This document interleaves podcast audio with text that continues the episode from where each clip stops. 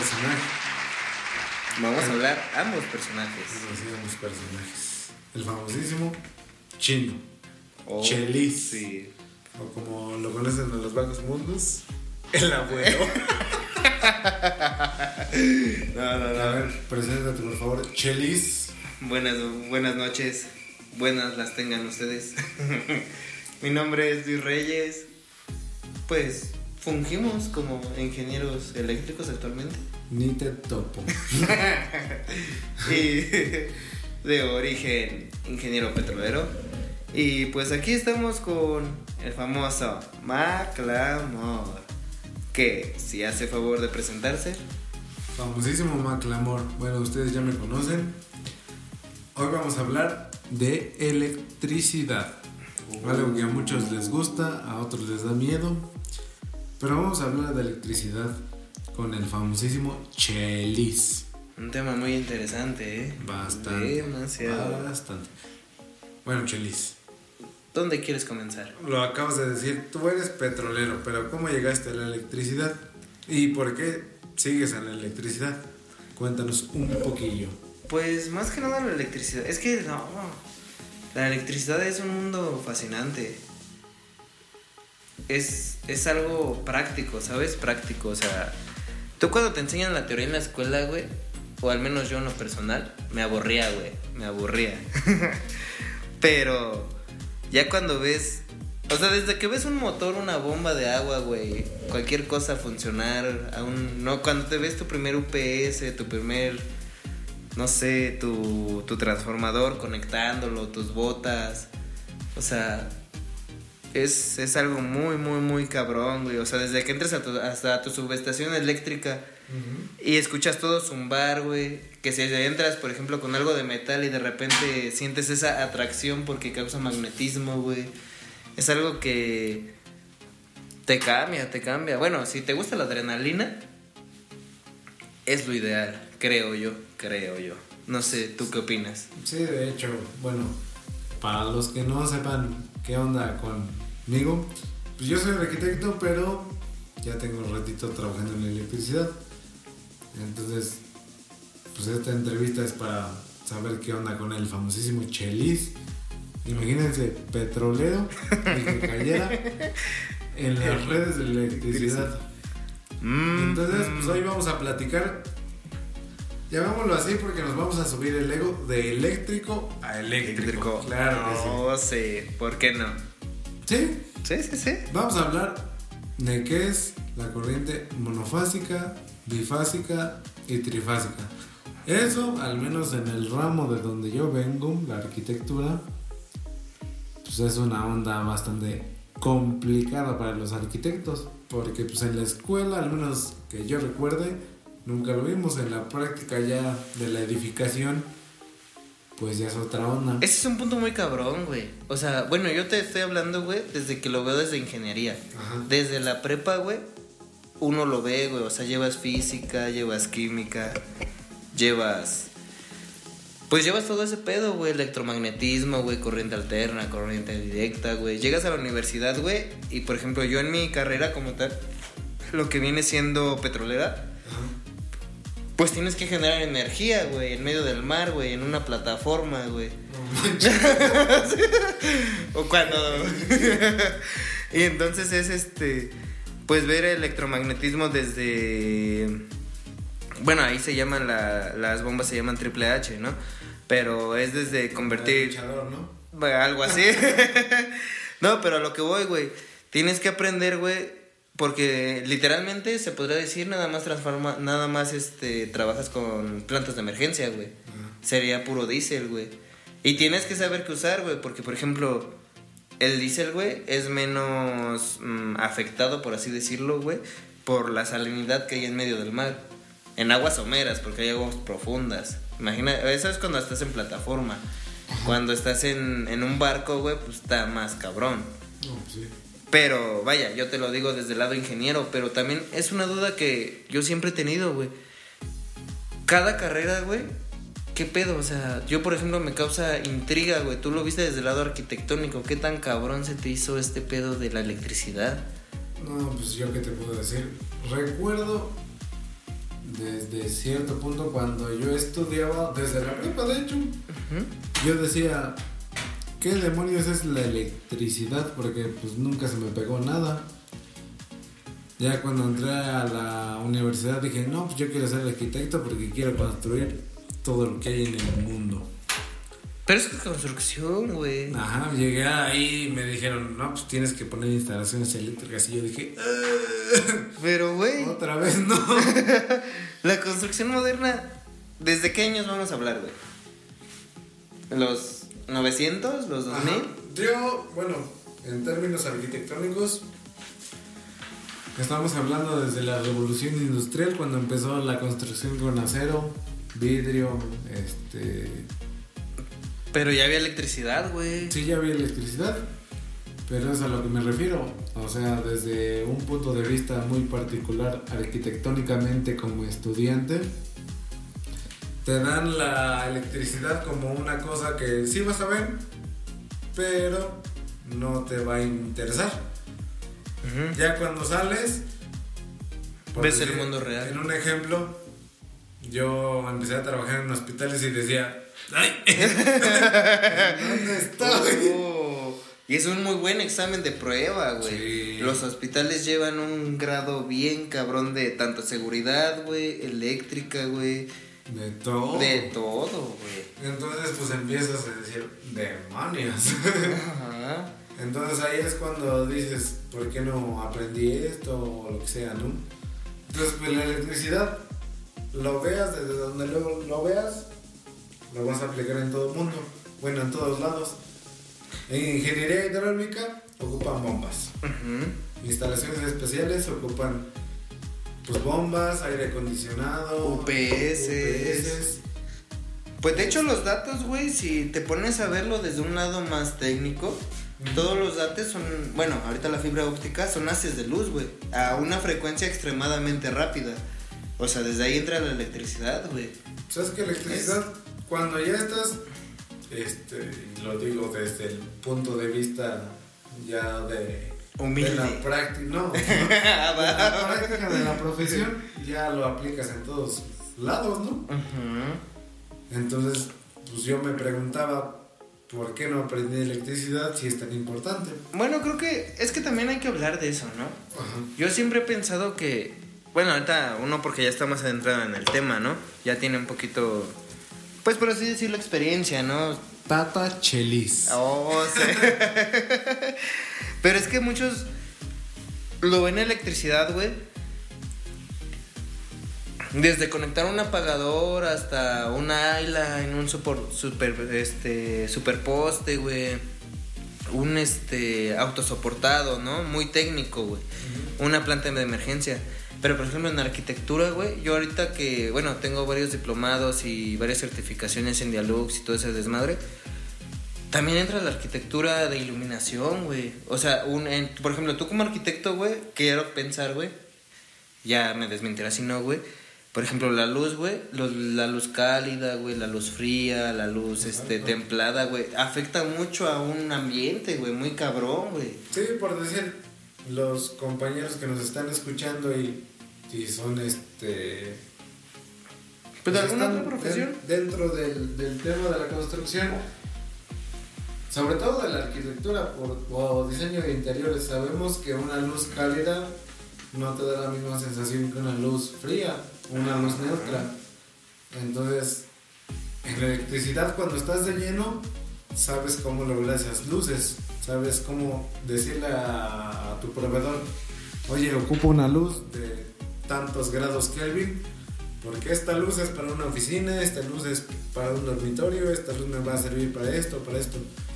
Porque no te lo enseñan, entonces creo yo que al menos desde el punto de vista de un arquitecto, hablando con pues, alguien más especializado en el tema, sabemos que no se nos doctrina o no se nos enseña de esa forma.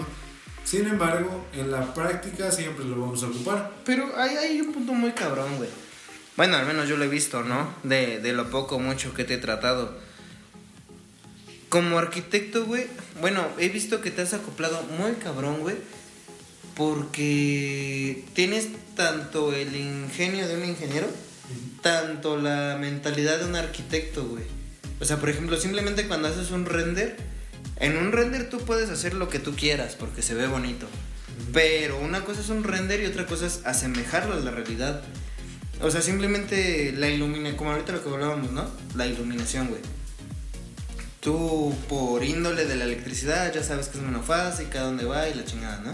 Pero cuando iluminas de más, es, es un pedo muy cabrón, muy práctico, güey. Porque tú le puedes poner los 4000 Kelvin que lleva, ¿no? De una oficina, por ejemplo, para que esté en nivel templado. Pero mi punto es, güey, simplemente alcanzas la, la, los grados de los luxes, güey, y dices, pues primero lo investigo, ¿no? Porque una cosa es lo que uno propone, pero tienes que saber qué hay en el mercado, o sea, es, es un tema muy cabrón, güey, porque no nada más es así de, ah, se ve chingón, ¿no? Sí, este, ejecútenlo así. Pero a la hora de empezar a buscar, empezar a adquirir, ¿no? Cualquiera lo tiene, güey. Sí, es que es un tema muy... Bueno, al menos en el ramo de la arquitectura, en mi experiencia personal, puedo decirte que si tú decías, voy a ocupar esta loseta, tenías que saber esta loseta, si dónde la vendían, qué dimensiones tenía, para qué te servían. Entonces, al menos en mi punto de vista como arquitecto, cuando tú propones una luminaria, ya investigaste dónde la venden, qué Ah, hace, cuántos este Lúmenes. ¿Cuán- ¿Cuántas luminarias tienen, güey? Ajá. Porque, bueno, depende del proyecto, ¿no? Hay, hay desde, y no es por menospreciar ni mayoficar, pero, por ejemplo, tienes este, no sé, como tú decías, bueno, yo también he estado en lo que viene siendo en hospitales, en departamentos. Tiene, eh, también eso es un tema muy cabrón. Sí. Los usuarios, güey. El usuario es Es- desde arquitectura, sabes que el usuario te puede decir hoy, sí me gusta y mañana te dice, no me gusta nada, cámbialo.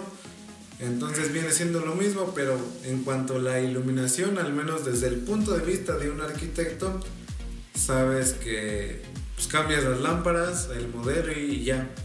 Y- Pero arquitectónicamente hablando, estás hablando de que cambias muros, cambias imitaciones, cambias castillos. Entonces, Albañilerías, güey, acabados, ¿no? Es un pedo muy cabrón, güey.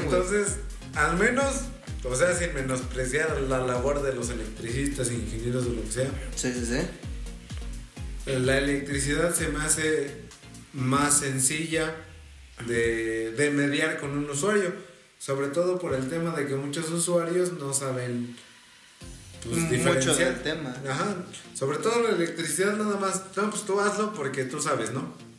Bueno, sí y no. Ajá. O sea, sí, sí te entiendo porque uno no tiene que lidiar con tantas cosas, pero entras en un tema muy cabrón, güey. Porque es como dices tú, ¿no? Se escucha muy sencillo empezar a decir, voy a hacer esto aquí, voy a hacer esto acá y la chingada, ¿no? Pero también hay que dejar un punto muy en claro, no nos mandamos solos, güey. Sí. Cuando entra lo vi, güey, tienes que entrar bajo qué norma estás, dónde estás, güey. Por ejemplo, bueno, ahorita estábamos hablando de este luminosidad, por así llamarlo, Espera, ¿no? espera, vamos a hacer un paréntesis. Ajá. Porque probablemente estén escuchando personas que no saben mucho del tema. ¿Qué es la UBIE?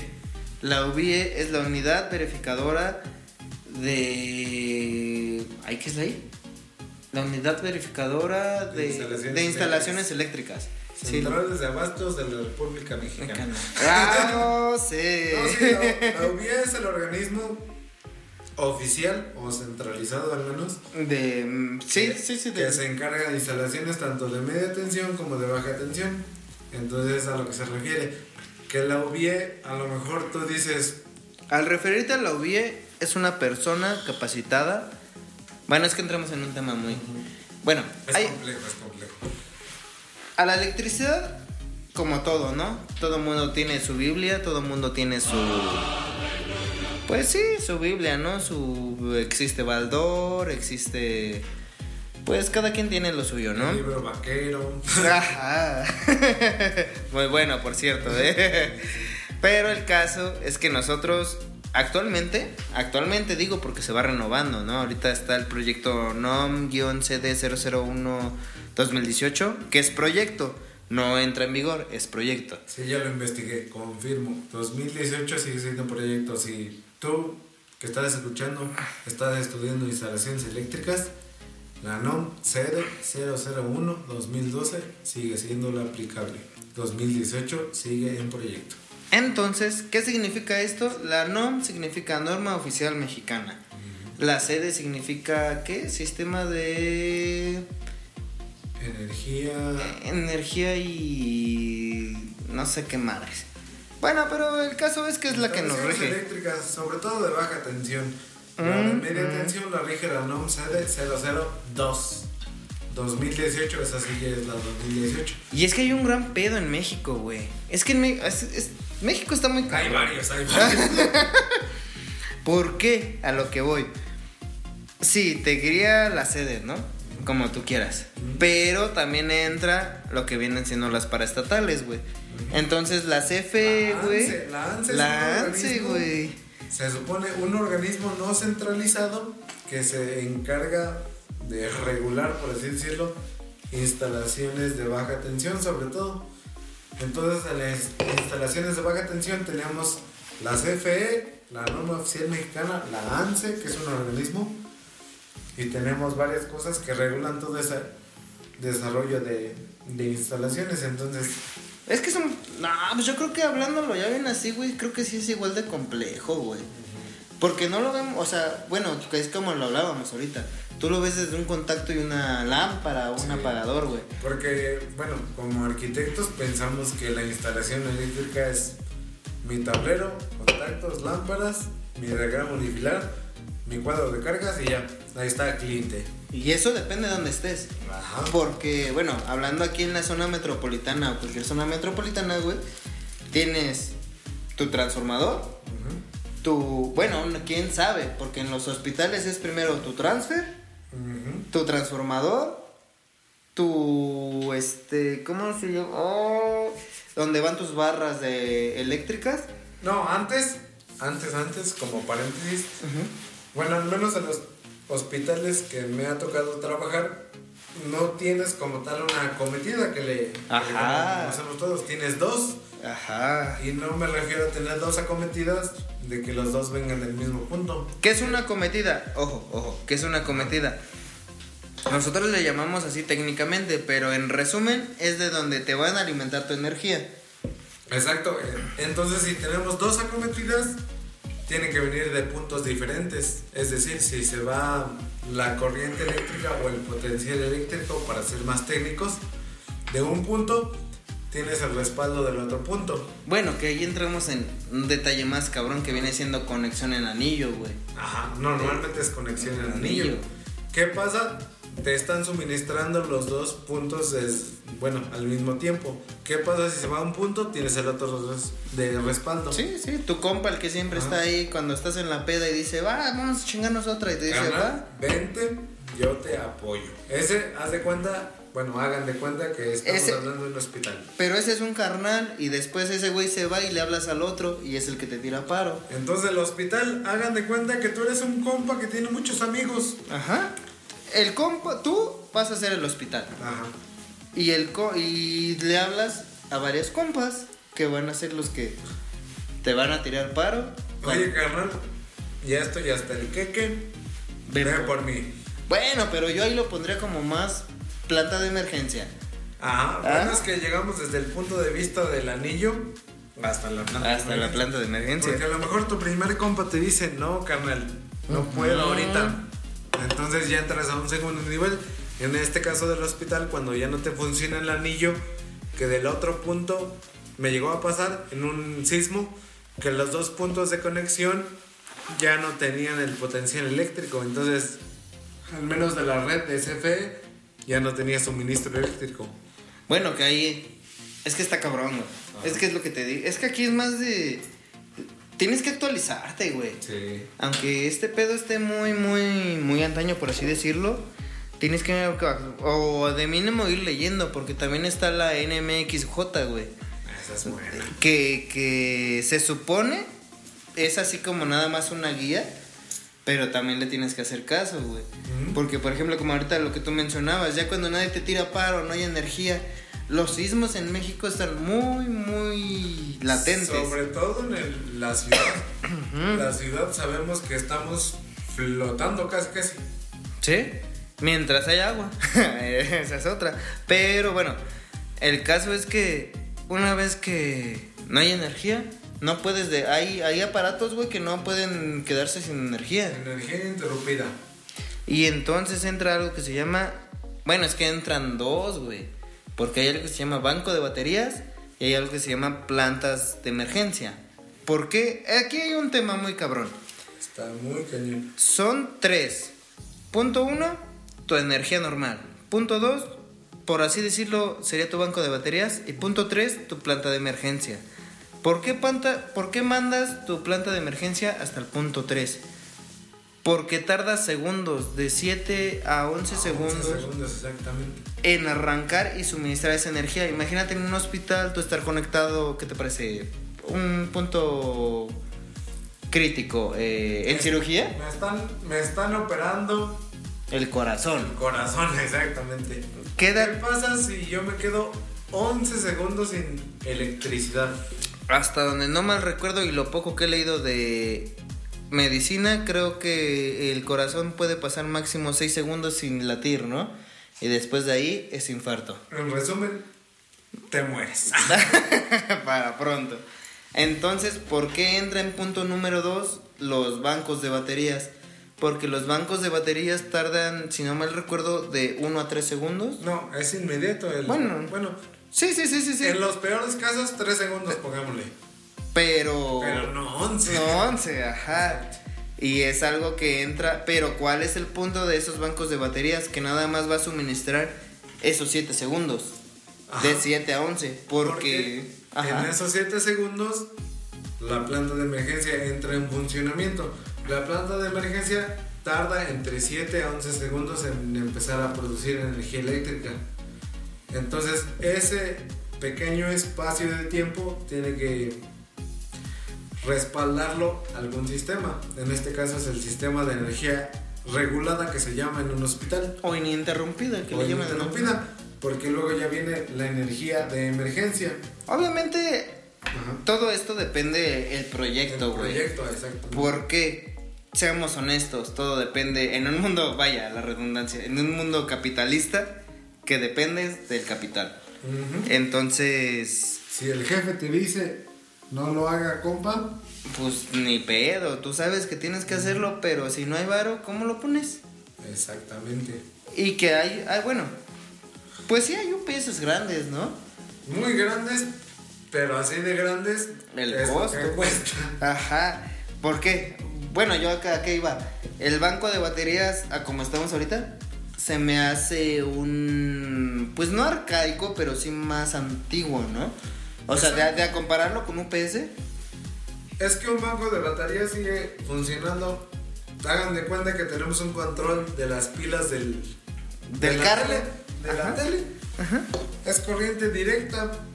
que transformas alterna. La corriente directa, como un Xbox, una televisión, los controles de, de lo que quieras, ¿no? Entonces, Voy a poner un paréntesis. ajá, Hasta que llega tu, a tu contacto es corriente alterna. Todo, todo, todos los equipos que tienes en tu casa, llega un contacto, el contacto sigue siendo corriente alterna. Una vez enchufándolo tú, se convierte en corriente directa. ajá. Ya. Entonces, las baterías, tanto de coches, de celulares, de. Pues baterías en sí, son corriente directa. Entonces, esa corriente directa, si no tienes Mm, cómo alimentarlas, Almacenarla. almacenarlas, sobre todo. Los UPS tienen un este Banco de un batería. banco de baterías que se llama no es inversor, lo contrario de inversor es que De inversor. rectificador, Rectificador. un rectificador convierte la energía alterna en energía, bueno, en corriente directa. Para no, sí tiene un inverto- inversor, porque tiene las baterías. No, sí, pero primero convierte de alterna en directa. Ah, pues el transformador. No es el alternador. Ajá. Luego el alternador, alternador. Luego convierte la, la directa en alterna para alimentar las baterías. Es correcto. Entonces, aún en este siglo XXI seguimos ocupando baterías. Ujú. Y ¿Cuál? seguiremos. Ajá, y, y por decir, un paréntesis más, punto número 3, Rudy, Rudy. ¿Cuál es la diferencia principal entre la energía, bueno, la corriente directa de la alterna? Pues principalmente, ¿lo dices tú o lo digo yo? Dilo. Ah, bueno, su oscilación. Porque su nivel de señal viene en un tipo de oscilación. Por ejemplo, la alterna viene oscilando casi siempre a los 60 Hz, de Ujú. 1 a 0. Al menos aquí en América Latina. Sí. Bueno, en casi todo el mundo, ¿no? Nada más cambia el voltaje. Bueno, entre 50 y 60 oscila. Ajá. Eso quiere decir, si tenemos 127 volts, suben 127 volts, bajan menos 127 volts. En un segundo, 60, veces. 60 veces hace eso. Bueno, de 50 a 60 veces. 50 veces, depende también del lugar, ¿no? Ujú. Pero, ¿qué pasa cuando metemos los dedos en un contacto? Nos da toques. Bueno, Lo mientras, mientras no estén mojados, ¿no? Mientras no, bueno, entonces los metemos y decimos, ay, me dio toques, los podemos sacar. ¿Qué pasa? Bueno, en sí, una sí. casa tenemos corriente alterna. ¿Qué pasa cuando en una casa tuviéramos corriente directa? Los metemos, Te- no, no nos podemos soltar.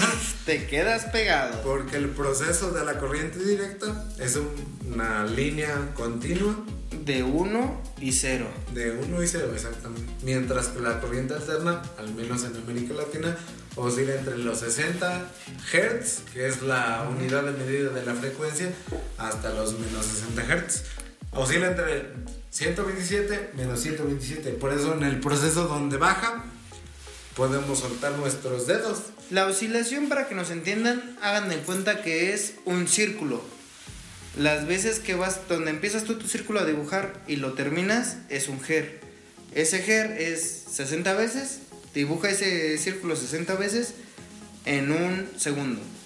¿No? Por así decirlo de Sí, manera de arcaica. alguna manera más general, pero es a lo que me refiero. Mm, no sé si alguien se ha tomado la atribución de tocar con la lengua una batería De de 9 nuevo. volts. ¿Qué sienten? Súper feo, ¿no? Imagínense 9 volts. Cuando ustedes meten las manos en una corriente alterna de Y- 127. Y esa ¿no? de 9 volts es directa. no sienten lo mismo que una de 9 volts. Obviamente sienten más en la de 9 volts porque no tienen esa oscilación. O sea, el, periodo es continuo. Cuando Mi- la meten en la, en la 127, el periodo es alterno. Entonces ahí cambia ese proceso. Miren, esto no lo escucharon aquí, pero si quieren sentir un buen toque, el contacto tiene una rendija que es un poco más pequeña, o normalmente viene siendo el, la corriente que trae energía. Conecten un cablecito y agarren ese cablecito nada más a esa, a esa rendijita chiquita del contacto. No les va a pasar nada. ¿Por qué? Porque no están transfiriendo electrones.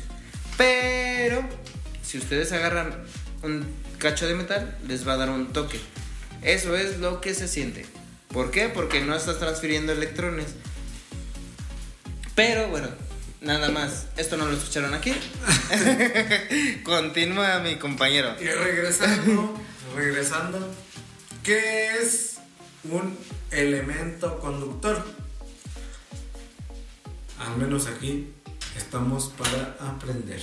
Un elemento condu- conductor, perdón, es un elemento que en su eh, radio diámetro de valencia, bueno, en su capa de valencia para ser más exactos, tiene menos de 4 electrones. Es decir, si nos vamos a la tabla periódica, la plata, el cobre, el oro tienen menos de 4 electrones.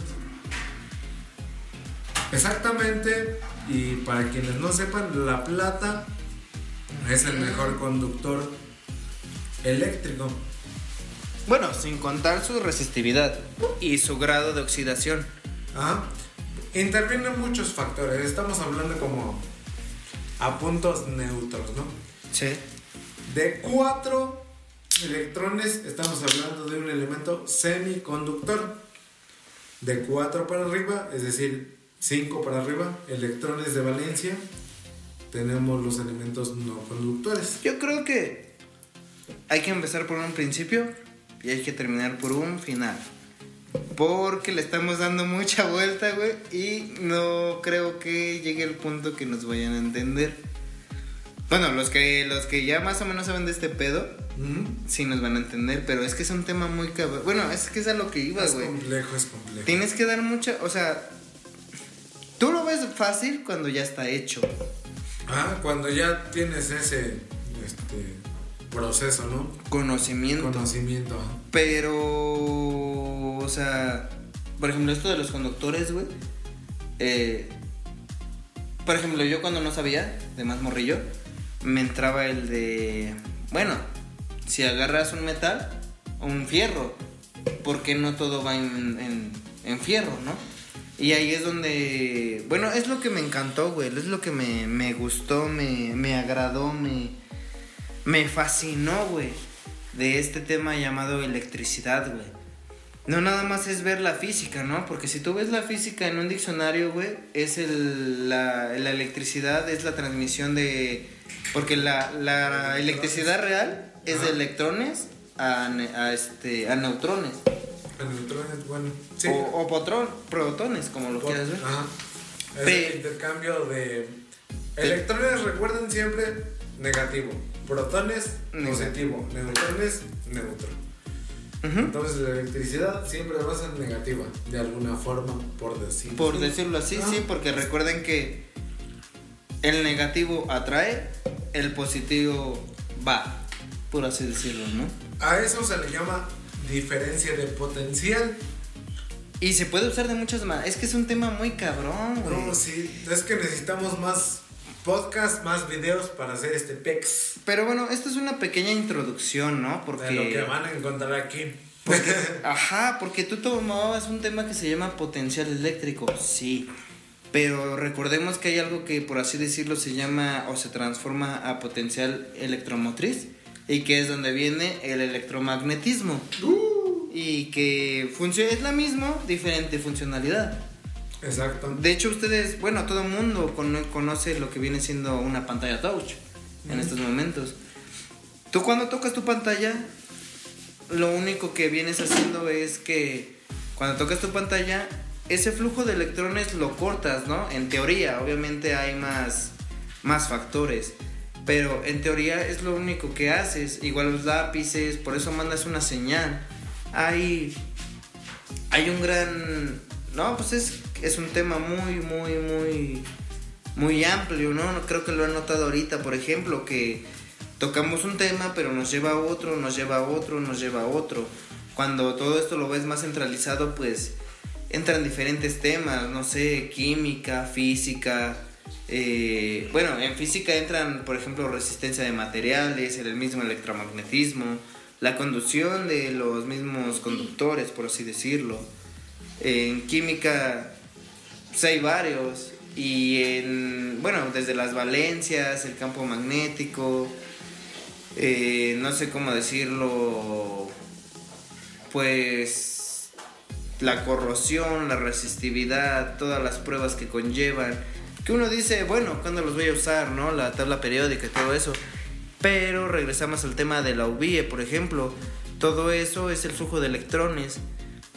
Eh, por ejemplo, todo el cable podría estar en plata, ¿no? Pues Como habíamos mencionado, bien forrado y todo. Pero, ¿qué pasa? También entra lo que viene siendo costo-beneficio. Y también entran, por ejemplo, con en esto de costo-beneficio. Actualmente, en lo que manejamos, viene, viene siendo, pues. ¿Cómo lo llamarías? ¿Economía? Pues sí. Bueno, hay muchos factores que considerar la electricidad como tal. Pero, pues como aquí mencionó el compañero Chelis, el famosísimo Ah. chino, Ah. eh, en lo personal, también la electricidad es un mundo. Entonces, cuando ya empiezas a conocer los factores o... eh, Todo lo que implica. todo lo que implica una corriente eléctrica, dices, wow, ¿de qué me estaba perdiendo? Ajá. Y que tienes que leer un chingo, ¿eh? Sí, Yo- estudiar mucho, estudiar mucho sobre Yo al principio creí, porque cuando lo ves de principio lo ves fácil, güey. Ajá. Porque, bueno, en la actualidad, si te las ingenias, güey, todo lo metes en una tabla de Excel o un programa y dices, ¡pum!, en corto. Pero el punto es de dónde salió No. mi corriente, de dónde salió mi potencia, de dónde salió mi... Llamémoslo valor. Mi valor, ¿no? Cada valor. Pero hay un pero, güey. Bueno, al menos yo lo veo así, hay un pero. El pero es, ok, mm, no sé, te salen 10 amperes para un cable del 10, ¿no? Un ejemplo análogo. Pero, ¿y qué te avala, güey? En estos tiempos siempre tienes que tener algo que te avale. Ah. Y entra el factor teórico, güey, que... Sí, Ajá. porque si metes una, una corriente de 10 amperes en un cable del 10, a lo mejor te lo va a dar en un... En una, este... En unos 5 metros. No, a lo mejor en una este, instalación a 20, 30 grados, ¿no? Ajá, por ¿Qué así. pasa si estamos en un punto muy crítico donde el calor está a 90, 60, 70 grados? Ahí tenemos que considerar factores. Entre mayor temperatura tenemos, hay una mayor resistividad del conductor, es decir, Pérdida de corriente. Ajá, pérdida de corriente. Si tenemos, o sea, la temperatura ambiente 20, 30 grados, el cobre nos va a conducir la, la corriente sin problema, ¿no? Aquí para aquí quiero hacer un, un paréntesis, porque aquí Ajá. decíamos 80-90 grados. Obviamente a esa temperatura se empiezan a fundir las cosas, ¿no? No estamos hablando directamente, por ejemplo, el norte. El norte es muy seco, te maneja temperaturas altas y tienen que considerar ustedes Hasta la media tensión es diferente que aquí el centro. y que en la misma energía no solamente es energía eléctrica, hay algo que se llama joules, que te convierte esa misma energía eléctrica al momento de pasarla, también te genera un calor. Ese calor, eh, todos sabemos esta frase, la energía no se crea ni se destruye, se transforma. Se transforma. Cuando tenemos una tensión, hablando precisamente de media tensión, al menos aquí en el centro ocupamos la tensión a 23 kV, que son 23.000 volts. En el centro ocupamos 13.5, 13. Bueno, es que es Bueno. un pedo porque depende de la zona. Hay lugares donde es 13. 13.5. Entonces por el calor tenemos una pérdida por el efecto Joule, Mm, como mm. mencionaba aquí Chelis. El efecto Joule básicamente es que, pongamos un ejemplo, ¿qué Una pasa? ¿Qué pasa si ponemos un objeto inamovible con un objeto imparable? No sé, yo iba a poner una resistencia eléctrica. Cuando chocamos un objeto inamovible con un objeto imparable, la energía que se crea al chocar estos elementos Se no, acumula. no se genera como tal como corriente o como pérdida, sino la energía no se y se destruye, se transforma. Entonces la energía cinética del movimiento se convierte en calor. Es lo que pasa en un transformador. Cuando tenemos mucha diferencia en el proceso de transformación con un núcleo de hierro, dos embobinados y lo que sea, tenemos pérdidas de calor. Por ello mismo es que convertimos o la unidad de, de El- potencia de un transformador son los kilovolt ampere, no los watts. Como normalmente una lámpara, ¿cuánto consume? No, pues 10 watts. Bueno, es que eso ya lo manejamos en baja, ¿no? En baja Ajá, en tensión. baja tensión. Bueno, Para, para esto, antes del transformador, ajá. media tensión. Después del transformador, baja tensión. Baja tensión. ¿Por qué? Por, pues sí, por lo que es que es que es un tema bien cabrón. Es complejo, es complejo. Antes del transformador, todo lo que te alimenta viene de una subestación más grande De potencia que se le llama, ¿no? que se le llama exactamente de potencia, que esos son términos mayores, que todos los hemos visto, has ido por la carretera y has visto torres enormes, que son 27, 34 metros, depende la potencia que lleve, y lleva cables extremadamente grandes, de ahí cambia, ¿no? Porque por ejemplo tú ves un poste de concreto en tu calle, Ajá. Y cambia muy cabrón, ¿no? Por ejemplo, a mí eso fue también lo que me empezó a sorprender, güey. O sea, si tú lo ves en horizontal, es media tensión. Nada más hay tres cables. Sí. Pero si tú lo ves en vertical, esa madre ya es baja tensión, güey. Porque el de hasta abajo es neutro, línea 3, línea 2, línea 1. Que era como íbamos a comenzar este podcast, por cierto, güey. Bifásico, monofásico y trifásico. No manches, ya nos fuimos a medio. Ajá. Así que, ¿qué te parece si empezamos por. ¿Qué explicamos? ¿Te parece trifásica para explicar de dónde se deriva bifásico? No, mejor dejamos este capítulo para el, el siguiente podcast. Si les pareció interesante, pues ya saben, Sintonísimos. compartan esta onda. Al menos en lo personal, al Chelis y a un, un servidor nos maravilla la electricidad. Entonces, Chelis es petrolero, yo soy arquitecto, Pero la electricidad. es lo que nos mueve. Oh, sí. Hagan de cuenta que tenemos un potencial eléctrico. Entonces, pues vamos a seguir hablando de esto si les parece interesante. Si tienen alguna duda, pues también aquí pónganla. Ya sea. Bueno, vamos a tratar Bueno, de es- compartir este, esta onda en, en todos lados, ¿no? Porque, pues al menos para un servidor y yo sé que también para Chelis, Sí. nos importa mucho que la gente aprenda, ¿no? No tanto de, ay, tengo No es, 3 millones de seguidores. no, no es tanto como de que aprendan a, a hacerlos ustedes mismos, ¿no? Pero al menos que yo. conozcan, ¿no? Exactamente, yo en lo personal. Vaya, cualquiera puede decir y decirte. Esto funciona así y tú al no saber decir, ok. Pero si tú ya llevas una idea de cómo funcionan las cosas, pues es mejor. Sí, entonces vamos a dejar este podcast por hoy hasta aquí. Mm, Un gusto que nos puedan escuchar y que puedan aprender sobre todo de este tema de la electricidad que es uf, súper interesante. Se los dice un arquitecto y se los dice un petrolero que, se, que cambiaron sus rumbos para estar en este rollo. Entonces, Nos vemos. les reitero, si les gusta, compartan. Si no les gusta, también compartan. Algo nos ha de ayudar. Me despido, Luis Reyes, arquitecto. Maclamor, me conocen en los bajos mundos. Un gusto saludarlos. Cualquier duda, pues estamos a la orden. Muchas gracias y hasta luego. Éxito.